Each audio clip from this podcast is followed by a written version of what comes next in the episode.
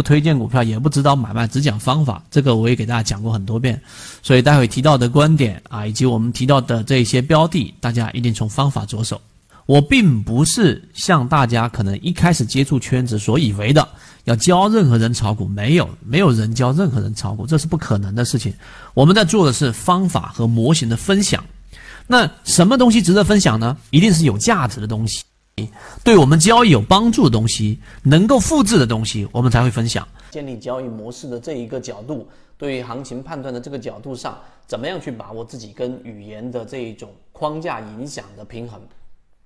首先，第一个我们要明白这一波市场的调整啊，最重要的并不是去理解它为什么调整，而是去把握它这一波调整所带来的这一种低吸。市场这一波调整已经发生了，那我们又再一次的给大家演示，在市场当中最重要的两个因素，第一个是大盘，第二个是节奏。而我们所说的节奏，在以短期视角来说，那么第二个呢，就是短期的节奏当中，市场大概率会出现这一种修复。那么今天的这个修复发生了，但这个修复是要伴随三天以上活跃资金，就场外资金要进场，才意味着这一波至少反弹是成立的。所以你可以看到啊，我现在在给大家花了这三分钟在讲的这个内容，实际上如果你只听音频。或者说，我们就是没有给大家去用指数、用 K 线各种来去分散你的注意力，就仅仅在我们讲的这一个音频和我们这个判断逻辑，并且有可追溯的这一个文字和判断的时候，我们花了至少六年以上给大家呈现的比较完整、可靠的这一种盈利模型。如果你对这个盈利模型，你花哪怕是三十分钟。二十分钟去检验一下我们对于市场的判断，你就知道在市场当中交易节奏是一个非常重要的关键。而如果你是一个还暂时没有自己交易模式的，你就得停下来思考了。思考什么呢？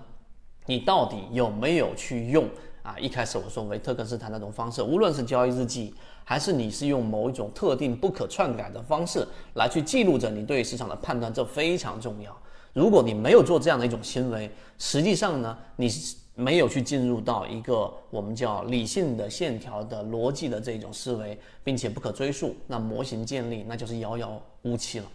所以今天我们讲这个内容涉及到我们自己可验证的交易模式，并且后面我们还在不断不断的验证告诉给大家。那啊，当然后面还有很多内容，时间我没有办法压缩在这里。呃，但是要告诉给大家，一季报来了，对吧？我们所说的这个四月底就公布完毕了。很多人把思维、把自己的注意力全部集中在好，我看到大部分的机构的这种仓位已经降到了历史最低。那我认为现在未来的行情可能是慢慢的熊市了。但是我们的判断却不是如此，我们的判断是，实际上这波调整是足够的快速，并且是有增量资金进场的。所以我们判断新的资金进来，它一定不会是大面积的从某个板块里面集中。